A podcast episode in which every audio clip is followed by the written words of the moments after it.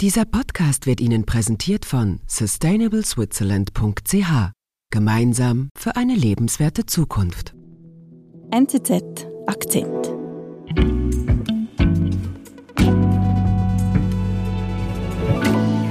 Breaking headline late today, a suspected Chinese spy balloon after a balloon was spotted at high Now altitude. we're following new warnings from Montana Washington and to other northern states. Well, new details have emerged about the Chinese spy balloon investigation. Anfang Februar gibt es in den USA nur ein Thema, das die News beherrscht. Ein riesiger weißer Ballon, der über der Küste von South Carolina segelt. Die Leute spekulieren, was das wohl für ein Objekt sei, wer dahinter steckt. Und dann wird ziemlich schnell klar, das ist ein chinesischer Ballon und mutmaßlich ein Spionageballon. Joe Biden, der amerikanische Präsident, gibt dann äh, den Befehl zum Abschuss. The United States has shot down the suspected Chinese spy balloon was sagt China dazu? China gibt sich sofort sehr empört über diesen Abschuss. Mhm. Wang Yi, der höchste Außenpolitiker aus China, spricht die Affäre auch nochmals an der Münchner Sicherheitskonferenz an, am 18. Februar. Und er wählt da sehr deutliche Worte und sagt, in den USA herrsche eine regelrechte Hysterie über diesen Ballon. Das sei ja nur ein einfacher Wetterballon, sagt er. Das zeigt, dass die Beziehungen zwischen den USA und China auf einem neuen Tiefpunkt angelangt sind. Mhm. Und seit dieser Ballonaffäre dreht die Eskalationsspirale noch schneller weiter. Mhm. Jetzt wird offensichtlich, was sich schon über mehrere Jahre jetzt angebahnt hat, und zwar, dass zwischen den USA und China ein neuer Kalter Krieg herrscht.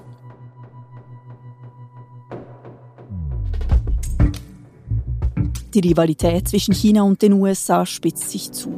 Die Politik sei immer stärker von Angst statt von Interessen getrieben, sagt Auslandredaktorin Katrin Büchenbacher. Und das sei brandgefährlich.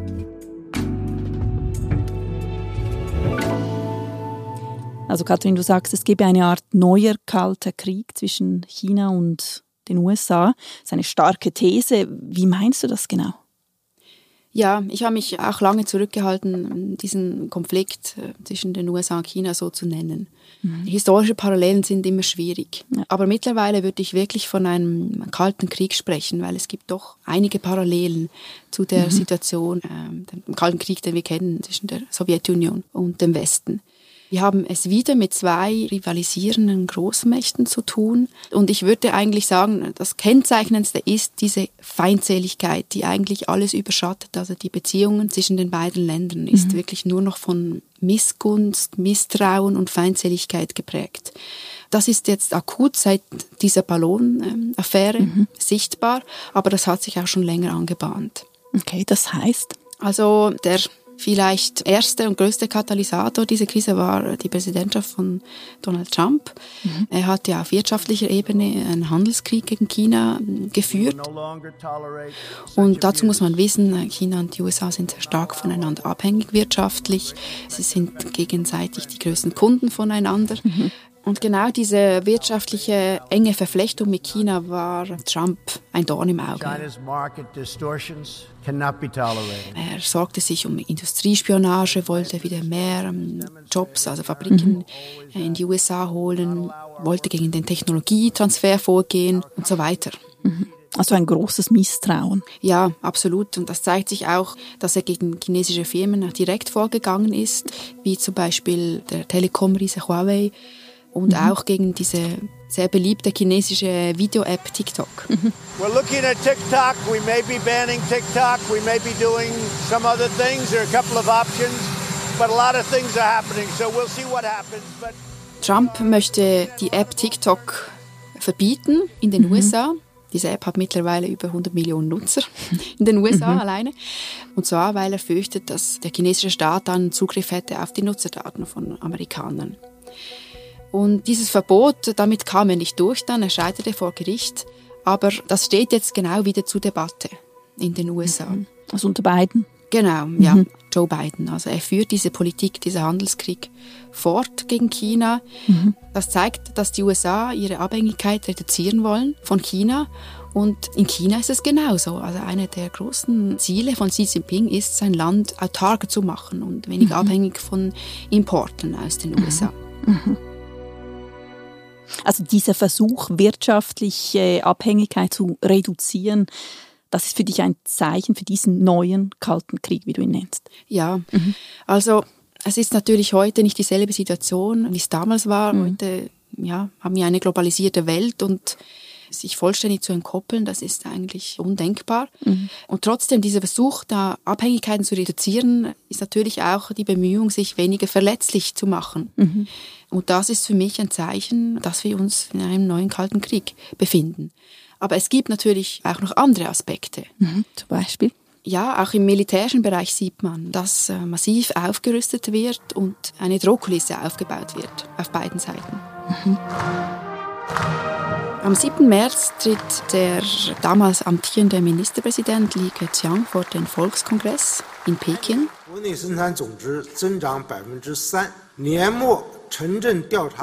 stellt seinen Arbeitsbericht vor vom letzten Jahr. Und es geht da viel um Budget, um die Ziele für Wirtschaftswachstum für das nächste Jahr. Und er kündigt auch an, dass die Militärausgaben erhöht werden sollen, und zwar um über 7 Prozent. Okay, das ist viel.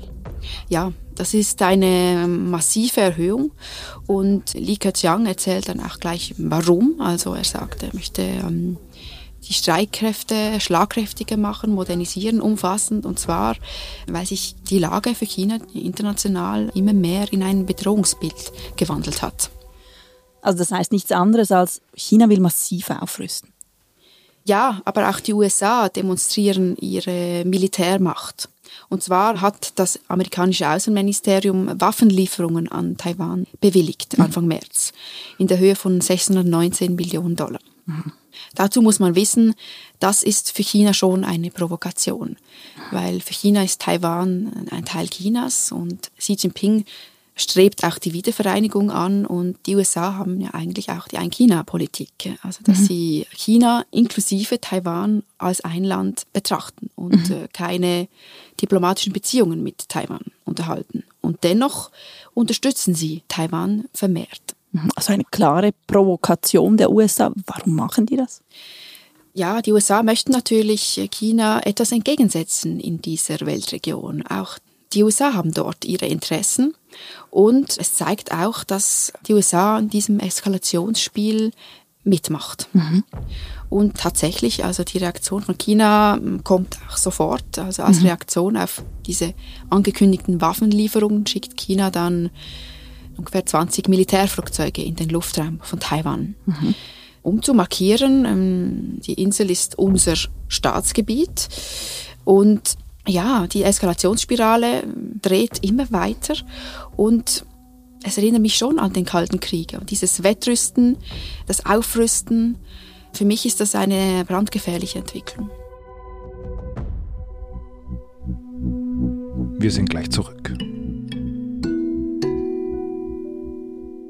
Gemeinsam für eine lebenswerte Zukunft. Die Initiative Sustainable Switzerland setzt sich für eine nachhaltige Schweiz ein und zeigt dir neue Erkenntnisse aus Wirtschaft und Wissenschaft. Unterstützt von den Partnern BCG, BKW, BMW, die Mobiliar, SAP, Swisscom und UBS. Wie du mitmachen kannst, erfährst du unter sustainableswitzerland.ch.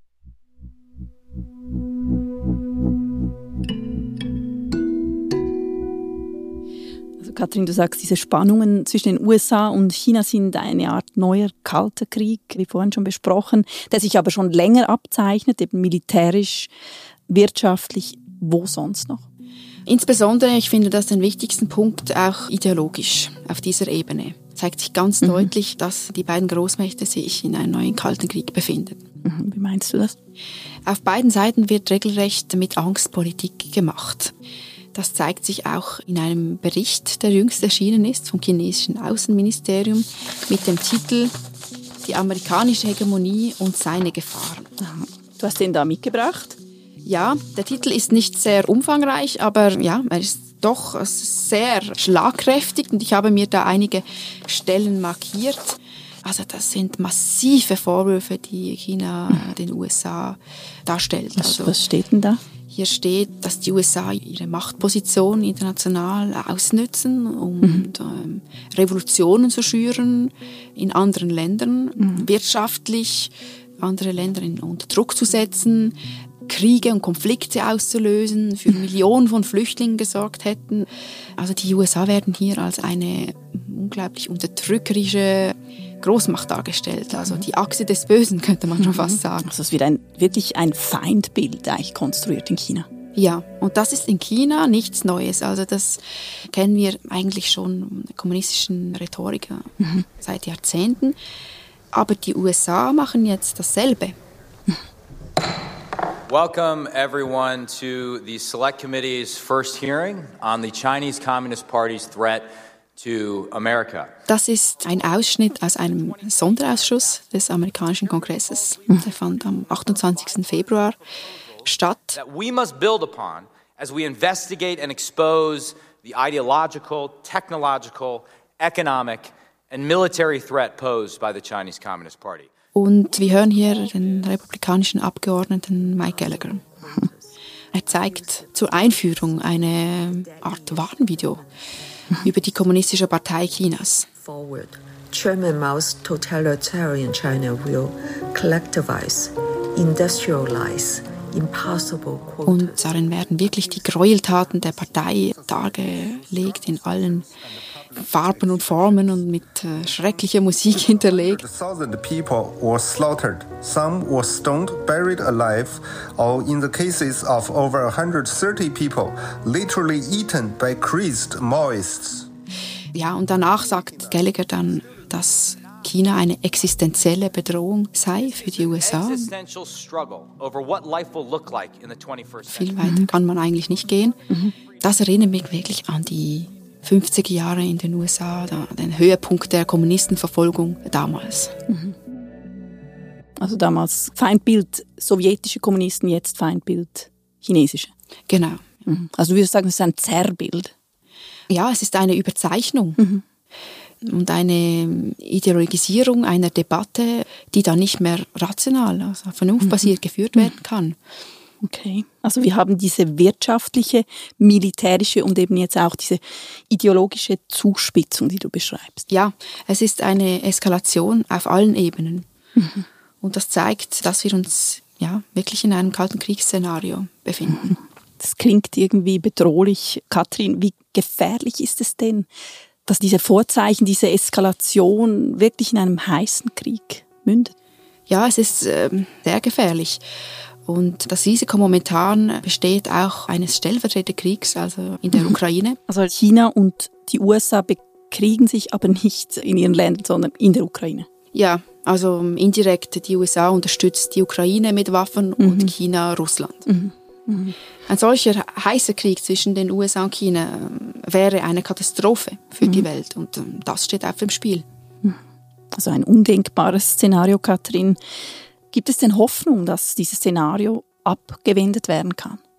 Ja, auf jeden Fall. Also gerade hat der chinesische Außenminister Qin Gang, der zuvor der Botschafter war, der chinesische in den USA, gesagt, wie wichtig das es doch eigentlich wäre, dass China und die USA zusammenarbeiten würden und dass China auch dazu bereit wäre.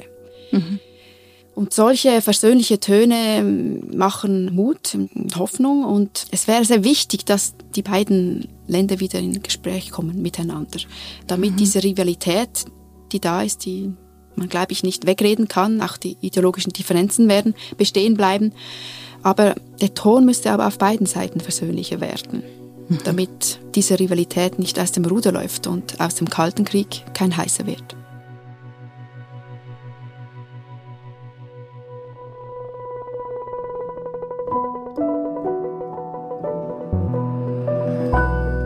Liebe Katrin, vielen Dank für deinen Besuch im Studio. Danke dir. Das war unser Akzent. Produzent dieser Folge ist Sebastian Panholzer. Ich bin Marlin Oehler. Bis bald.